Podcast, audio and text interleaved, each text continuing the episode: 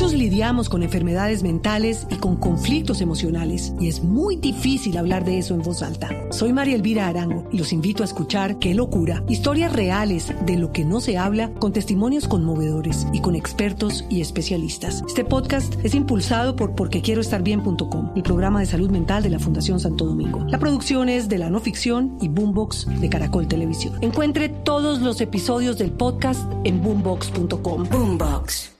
Hugo Mario, yo lo escuché y por eso lo escuché la semana pasada con su preocupación del pan que ya no hay de 500 allá en el Valle del Cauca. Lo escuché y entonces nos vamos a ir a hablar con los voceros de la Asociación Nacional Industriales de la Panadería y Alimentos Complementarios, con la gente de Anipan.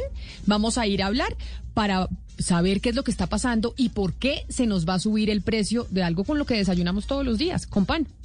En Terpel nos encontramos en el camino con comida siempre lista en nuestras tiendas al toque. 10 de la mañana, 47 minutos. Señor Alberto Sarmiento Gil, vocero de la Asociación Nacional de Industriales de Panadería y Alimentos Anipan. Bienvenido a Mañanas Blue. Gracias por atendernos. Bueno, muy buenos días. La semana eh, pasada nos preocupamos mucho porque Hugo Mario nos dijo, oiga, el precio del pan va a subir y aquí en Cali, nos dimos cuenta que en Cali estaba el pan carísimo, que ya no iba a haber pan de 500. ¿Por qué? Bueno, voy a hacer una pequeña aclaración. Estamos hablando de Bogotá y en Bogotá la asociación se llama ADEPAN. Asociación Nacional de Industriales de la Panadería. La mm, sede en Bogotá queda en la carrera séptima con calle 17. Entonces, mm, mm, nos vamos a referir al tema pues de, de, por qué, por qué el pan ha cambiado de precio. Eh, nosotros estamos hablando de que las materias primas, pues se ha hablado en, en unos términos de muy generalizados y se ha dado algunos porcentajes, pero la cuestión es que cuando se habla así de pronto de porcentajes y esto, la gente como que no asimila, no asimila mucho. Ha subido tanto, bueno, tiene que, pero no se sabe la razón por la cual todos estos productos han, han, han influido en la elaboración de un pan, una fórmula de un pan. Entonces, Em, Pero señor Sarmiento, me dicen acá que su agremiación, la de Bogotá, pertenece a Anipan. ¿Pertenecen ustedes a Anipan, sí o no? Sí, sí, sí, señora. ah, perfecto. O sea, ustedes sí pertenecen a la Asociación Nacional de Panaderos. Y, y la razón por la cual está subiendo el precio del pan es porque los insumos se están incrementando. ¿Ustedes aún no saben por qué razón se están incrementando el precio de los insumos? Pues claro que todo el mundo lo sabe, todo el mundo lo sabemos. La evaluación de nuestro peso o sea, si nosotros cada día tenemos menos poder adquisitivo, pues lógicamente que las cosas tienen que subir. ¿Y todos los insumos para, para preparar pan son importados? Eh, no todos, pero se habla cuando se hace una fórmula de pan, se habla de que la harina es el 100%. Entonces, nosotros compramos acá eh, los industriales de la harina de trigo, los que los de los molinos, los señores molineros compran el 100% del trigo importado.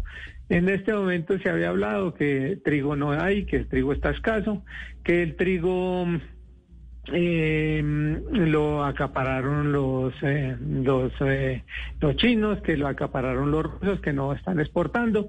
Entonces, pues los precios del trigo. Le doy en, en, en, en valores en valores para que nosotros entendamos un poquito. Eh, la harina a, principios de año se estaba comprando en 84 mil pesos el bulto de 50 kilogramos.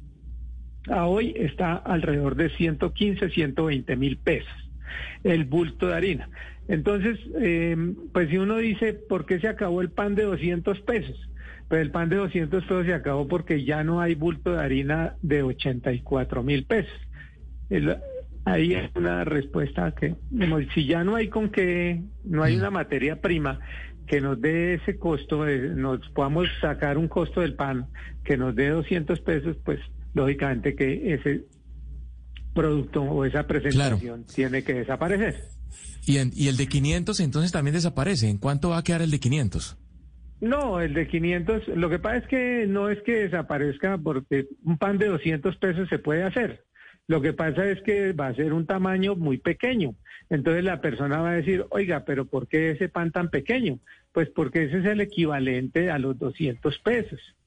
O sea, nosotros tenemos que buscar una equivalencia. Nosotros en este momento, pues, como van las, cómo va la situación Eh, el pan, pues un precio razonable eh, y normal viene a ser un pan alrededor entre 500 y 400 pesos el pan de menor valor con el tamaño y la calidad o de pronto mejorando la lo que se venía presentando. Porque pues no se trata de, de, una forma de subirle al producto es rebajar el gramaje, pero nosotros en la panadería no queremos hacer eso porque siempre el panadero va a tener la mala fama de que nos está quitando o nos está engañando. Entonces lo que queremos es una equivalencia de acuerdo a, lo, a los 500 pesos, se ofrece un pan con un gramaje determinado, donde sea una porción para el desayuno una, persona que quede satisfecha con un panecito que no va a ser un dedito pequeño que la gente diga no esos panaderos están enriqueciendo porque porque vea eso eso que eso ese pan tan pequeño muchos lidiamos con enfermedades mentales y con conflictos emocionales y es muy difícil hablar de eso en voz alta. Soy María Elvira Arango y los invito a escuchar qué locura historias reales de lo que no se habla con testimonios conmovedores y con expertos y especialistas. Este podcast es impulsado por porquequieroestarbien.com el programa de salud mental de la Fundación Santo Domingo. La producción es de la no ficción y Boombox de Caracol Televisión. Encuentre todos los episodios del podcast en boombox.com. Boombox. Sí, hay que decir que los principales productores de trigo en el mundo son la Unión Europea, que produce el 17.5%, después está China, que produce el 17.3%, y después India, que produce el 13.9%. Señor Sarmiento, usted dice que no dependemos tanto de, de, la, pues de la importación de, de, productos importados. Aquí en Colombia, ¿dónde, es, ¿dónde se produce y qué tanto nos puede abastecer eh, de trigo la misma producción colombiana? Bueno, Desgraciadamente, nuestros gobiernos han hecho unos convenios que son los de el libre comercio y nosotros tenemos un compromiso de comprarle a los gringos el trigo. Y, entonces nos sirve la calidad. Para, para hacer un buen pan necesitamos una buena materia prima. Eh, la materia prima eh, mm, mm, específica para hacer un buen pan es un trigo duro. Los trigos duros eh, tienen un precio más elevado a los trigos blandos. En Colombia se produciría un trigo blando que lógicamente que también sirve para hacer pan. Pero ¿qué pasa? Nosotros, nuestro campo no tiene derecho a cultivar trigo porque los insumos y producir una hectárea de trigo es supremamente costoso. La rentabilidad o la, la sí, la rentabilidad de, de lo que se puede obtener por hectárea aquí en Colombia, nosotros hablamos de que está alrededor de 3.5, 4, 4 toneladas por hectárea, mientras que en Estados Unidos tranquilamente sacan 12, 13, 13 toneladas por hectárea. Entonces estamos en una desventaja muy grande. Entonces, ¿qué pasa? Nos obligan a comprar el trigo importado porque ese es el negocio. Claro. Sí, no, y no hay negocio entonces porque el trigo está muy, pero muy por encima de los precios acostumbrados. Entonces, dice usted, en consecuencia el pan de 500 va a tener que ser un poco más pequeño para que pueda dar un margen de utilidad al panadero. Pero ¿qué pasa con otros productos? El pan de bono, por ejemplo, el pan de yuca, el buñuelo, el pan con queso, esos también van a, ser impactados en su precio por, por cuenta de este alza en el, en el, en el costo del, tigro, del, del, de, la, de la harina de trigo. Bueno, hagamos una cosa. Para hacer, para hacer los productos no se necesita únicamente o no se utiliza únicamente la harina de trigo. Para hacer un, un pan, digamos un pan básico, que es un pan francés, se utilizan cuatro ingredientes. La harina de trigo, el agua, la levadura y la sal. Entonces ahí tenemos trigo, trigo, levadura y sal. La levadura ajustó alrededor de un 27% en este año, lo que llevamos en este año, una sola alza, el 27%.